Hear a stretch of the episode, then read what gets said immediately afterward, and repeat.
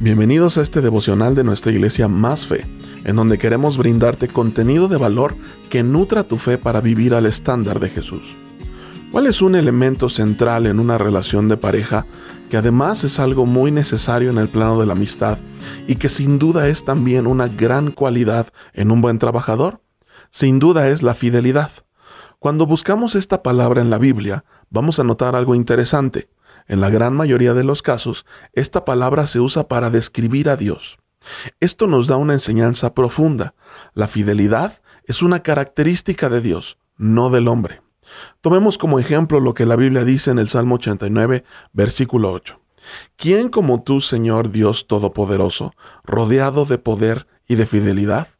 Si Dios es eterno, si su poder es infinito y no está sujeto a las circunstancias ni a las emociones humanas, entonces su fidelidad es algo sólido, a lo que podemos aferrarnos cuando estemos atravesando por diversas angustias y tristezas. Dios es fiel y puedes tener la certeza de que al final del camino Él dio su vida para que tú y yo podamos estar con Él por la eternidad. Así que no pretendamos ser fieles desde un esfuerzo meramente humano, pues fallaremos en nuestro intento.